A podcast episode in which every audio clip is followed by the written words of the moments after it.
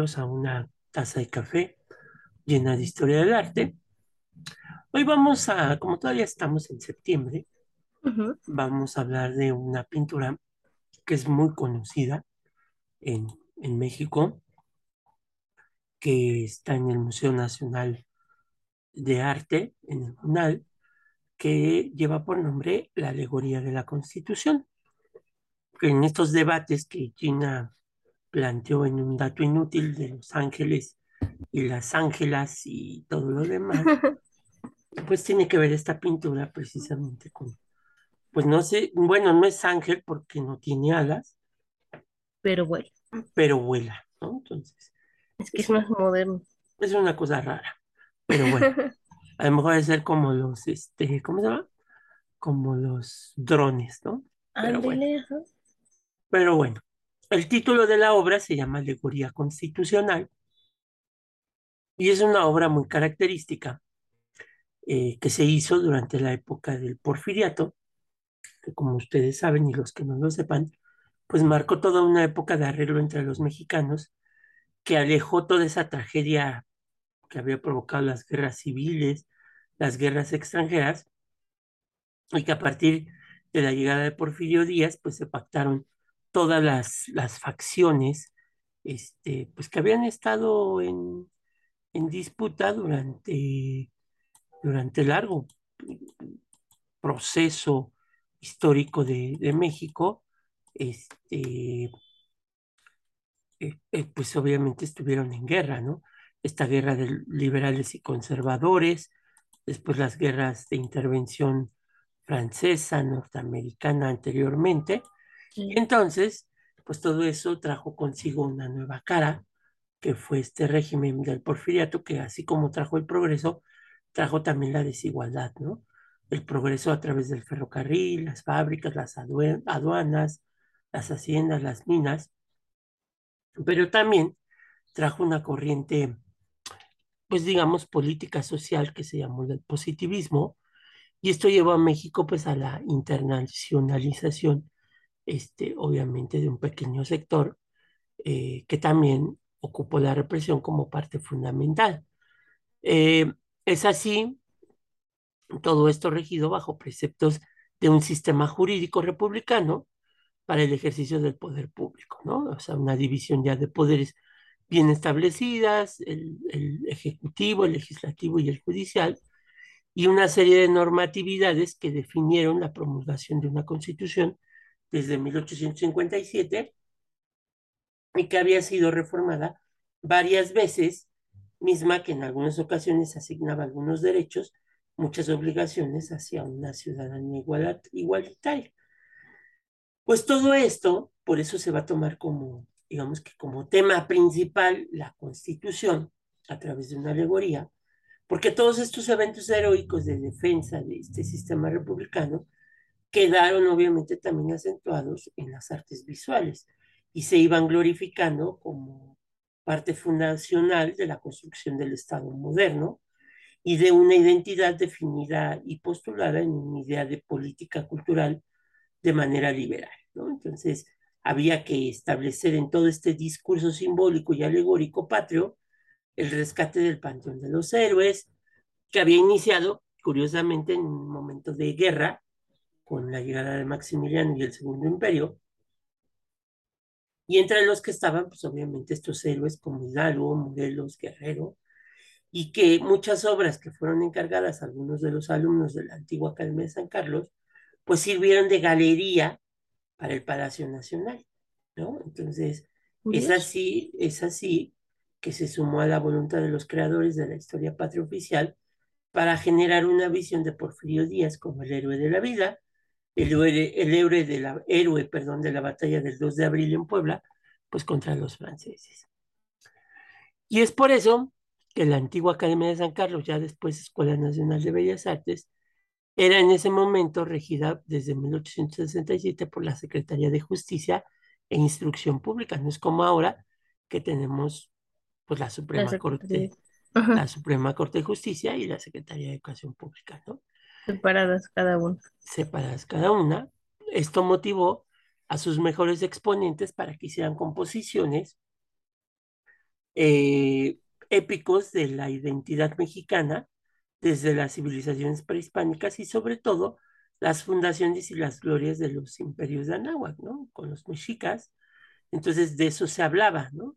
Y es así que vamos a ver también pinturas relacionadas con la conquista y este enemigo europeo insaciable de riquezas, eh, que bueno, pues, vamos a encontrar pinturas como el descubrimiento del pulque de 1869, el Senado de Tlaxcala de 1875 o el suplicio de Cuauhtémoc de 1893, por ejemplo, con pintores como José María Obregón, Rodrigo Gutiérrez y Leandro Izaguirre, respectivamente, que todas estas obras ustedes las pueden encontrar en el Museo Nacional de Arte, que es uno de los museos pues, más importantes de nuestro, nuestro país y de la Ciudad de México.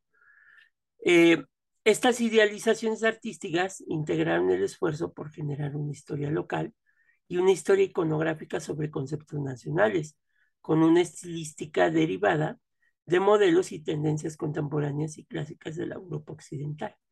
Por ejemplo, la alegoría del liberalismo y de su Carta Magna tuvieron su personificación dotada de la tradición figurativa grecolatina para erigir la imagen de la Constitución no como un libro ni como un compendio de leyes, sino como pues una mujer muy hermosa que trae consigo un libro que en el lomo dice Constitución de 1857, ¿no? Entonces, a partir de 1867 fue que aparecen estas construcciones figurativas, ¿no? Por ejemplo, esta alegoría de la Constitución, que es una versión boceto en dos definitivas que hoy existen de un pintor llamado Petronilo Monroy, y que nos habla de esta resonancia con las representaciones de las virtudes de las vacantes o de las musas. Realmente lo que estamos viendo en la alegoría de la Constitución es una musa que va volando por el cielo, está suspendida, bueno, no va volando,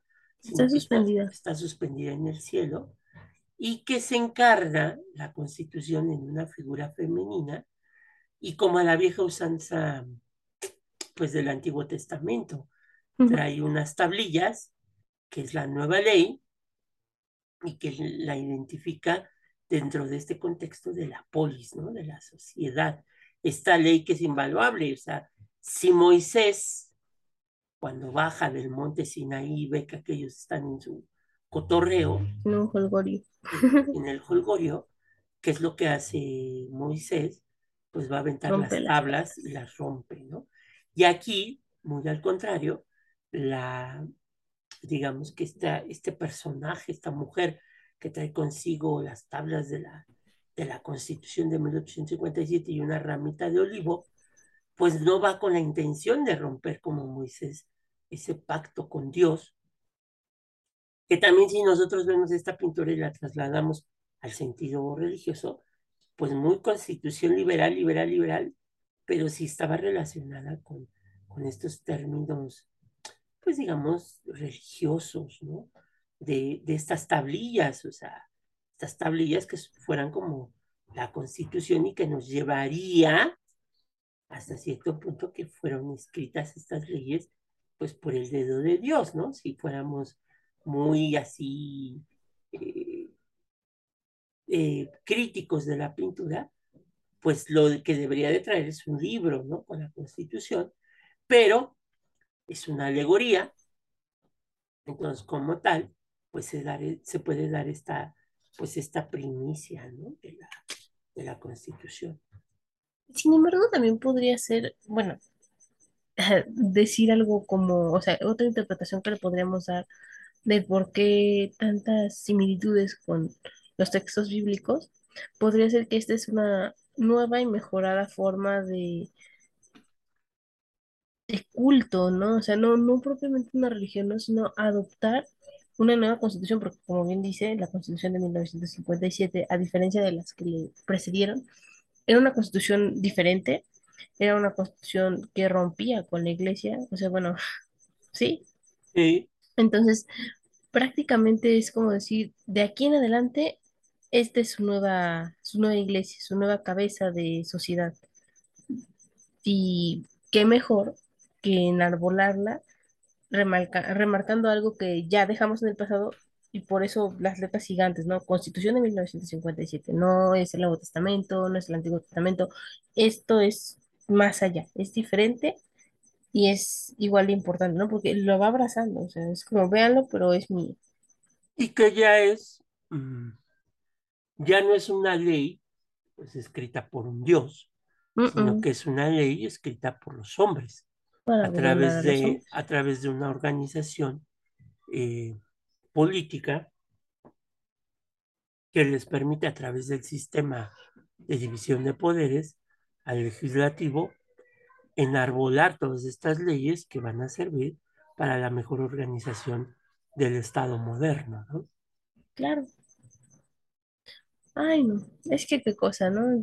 Tan bonito el arte que puedes interpretar justamente un sinfín de rasgos, ¿no? Porque así como el profe y yo tenemos una perspectiva, seguramente ustedes en cuanto vean esta imagen tendrán otra y es interesante, ¿no? Como al final del día todos llegamos hasta cierto punto, eh, cómo convergen estas opiniones en uno solo. Y que aparte trae consigo mmm, los colores de la patria, ¿no? Porque es el manto rojo, el vestido blanco y una fajilla verde. Claro, mira qué curioso. O sea, como de forma tan sutil nos hacen patente, ¿no?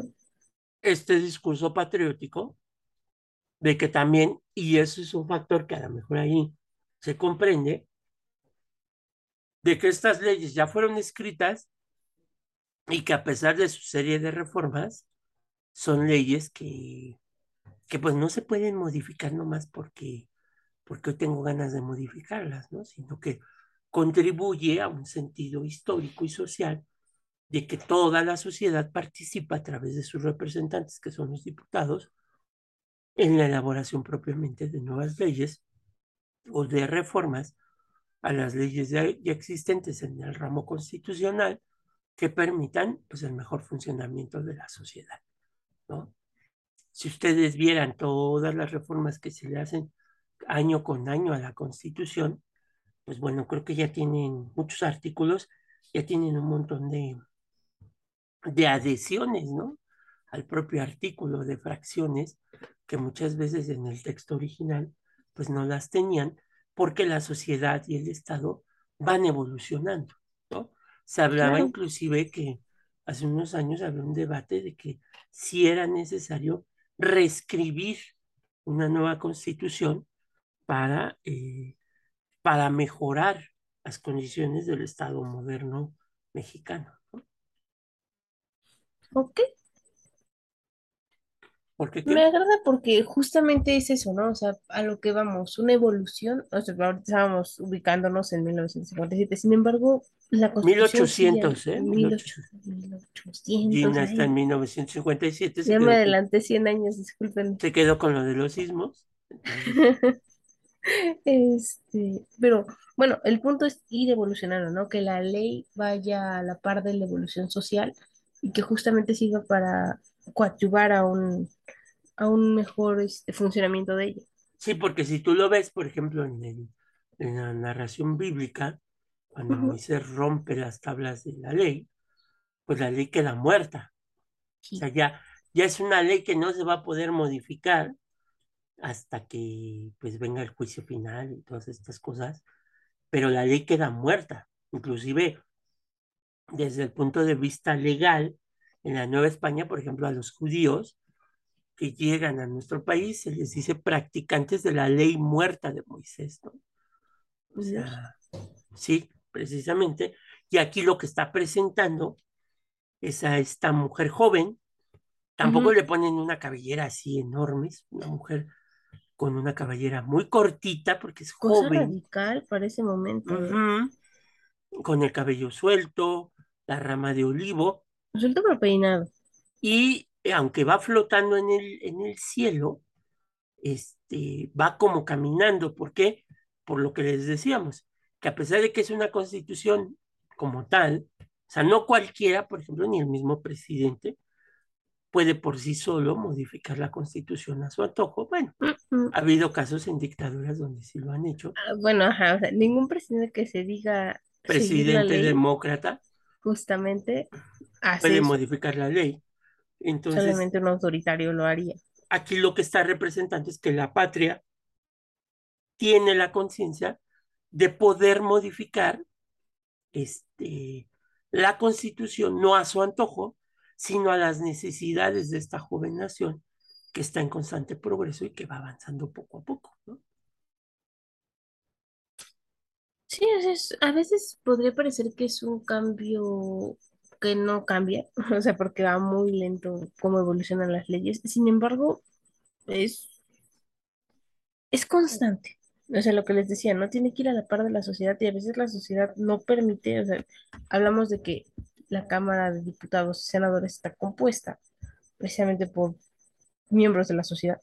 Entonces, a veces se contraponen ideas y por eso no podría avanzar tan rápido como le gustaría a algunas personas, ¿no? Que tenga la celeridad que gusta, otros dicen que va demasiado rápido. Sin embargo, es un paso constante y eso es lo importante. Pues sí, entonces, pues ahí está esta alegoría que representa a la constitución y que juega un papel determinante en el momento en que se hace la pintura, estamos hablando del porfiriato, de la construcción de una modernidad que se debe de representar a través de las leyes y las leyes representadas a través de la constitución, ¿no? Entonces, es una pintura muy interesante. Eh, a mí me gusta la, la idea de cómo eh, ponen a la patria, Ujú. eh, esta patria joven que está creciendo con estos largos y pesados, pesadas tablas, que es la constitución y que las carga con una ligereza. ¿Por qué? Pues porque al final de cuentas la sociedad evoluciona y las leyes van cambiando constantemente y constantemente y constantemente, ¿no? No, y además eso, ¿no? Eh, Es joven, pero su cara parece experimentada. sí, O sea, es una mirada seria, no agresiva, solo seria. Que tiene una experiencia, ¿no? Adquirida a través de una historia que, que pues, una historia de guerras, de, de luchas que han llevado al desarrollo de una constitución como tal.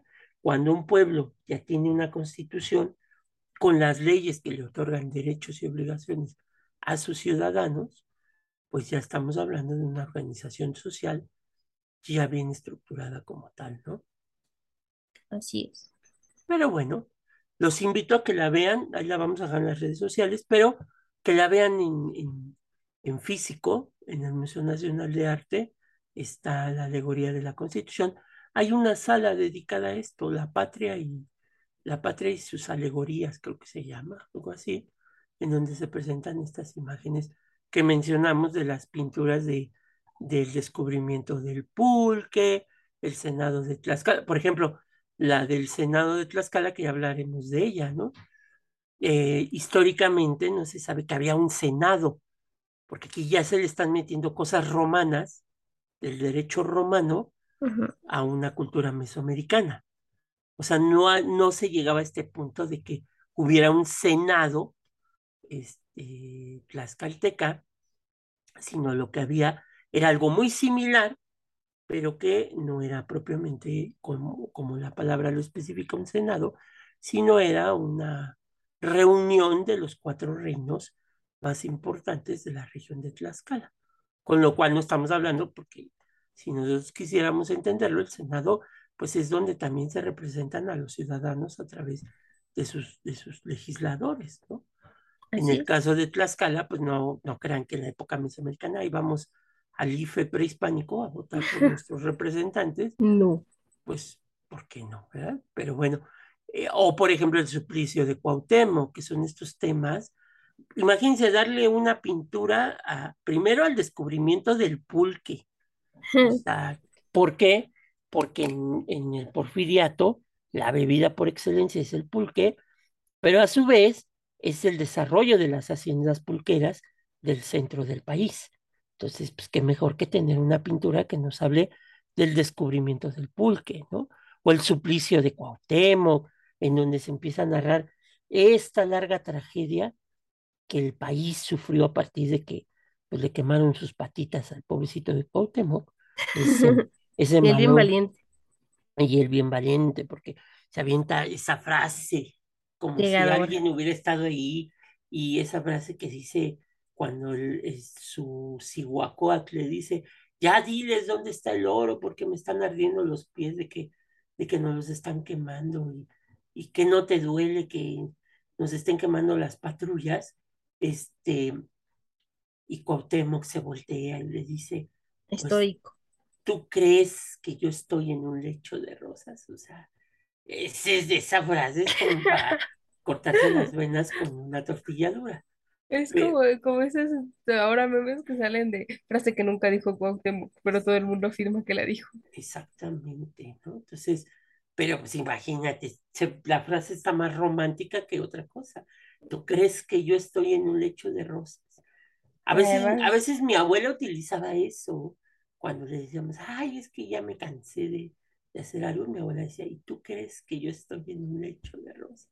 Oh, Que también no- sería, sería igual de dramático, porque las rosas tienen espinas, entonces en un lecho de rosas, pues no creo que, que sea una buena opción, ¿verdad? es muy curioso, ¿sabes? Porque sí, todas las personas dicen, "Ah, es que las rosas muy suaves, o sea, sí, los pétalos, pero como bien mencionan, tienen de espinas, Eso es, que ahí se le fue a Cuauhtémoc, porque pues tendrían que haber dicho, ¿tú crees que estoy en un lecho de pétalos de rosa? ser muy específico, pues ya también. A ese Cuauhtémoc no lo pensó bien. Pues sí, Ahí para la siguiente vida le decimos que considere bien la palabra que va a ocupar antes de rosas. históricamente, pero bueno. Sí, a lo mejor hubiera hecho claveles, yo creo, o algo que no tuviera espinas, Gardenias, gardenias, una flor más amable. más amable, pero bueno. Entonces les recomendamos que la vean la obra para que entiendan estos parámetros de los que hablamos el día de hoy y que y les quede más claro. El, el- y como siempre les decimos, la mejor opinión es la de ustedes, ¿no? El, Así es. el arte es muy subjetivo, entonces ustedes dirán si les gusta, háganoslo saber, si les gusta o no les gusta la obra, si entienden todos estos conceptos de lo que es la patria, la nación, el Estado, etcétera, ¿Cuál es su etcétera. concepción acerca de ellos? ¿Cuál es su concepción muchas veces, ¿no? Ha habido Claro. presidentes que, por ejemplo, cuando van a hacer una reforma constitucional, tenían ese cuadro detrás de ellos, ¿no? Mm, Cuando iban a necesitar el informe de vamos a reformar la constitución porque ya esto no nos sirve, este, tenían el cuadro de, de, de la alegoría de la constitución del 57. O el de Juárez, que es, ¿Coincidencia? No es, lo creo. es obviamente un factor determinante para la constitución de 1857. Pero bueno, vean la obra, se la recomendamos y acuérdense que toda obra lleva un contexto histórico y el contexto histórico es fundamental para entender a veces las obras, ¿sí, Gina, o no? Justamente eso, o sea, si bien es algo que pueden hacer una interpretación así nomás viendo, eh, ella se puede complementar más si ustedes tienen un bagaje cultural acerca del capítulo de la historia de México o la historia de- del mundo, de acuerdo a la obra que estamos refiriendo. Y toma más sentido, ¿no? O sea, pueden hacer una interpretación más vasta, Pues sí, no le echen en saco roto. exactamente. Pero bueno, pues los dejamos y nos vemos la próxima semana con otro episodio de Una taza de café llena de historia del arte. Adiós, Gina.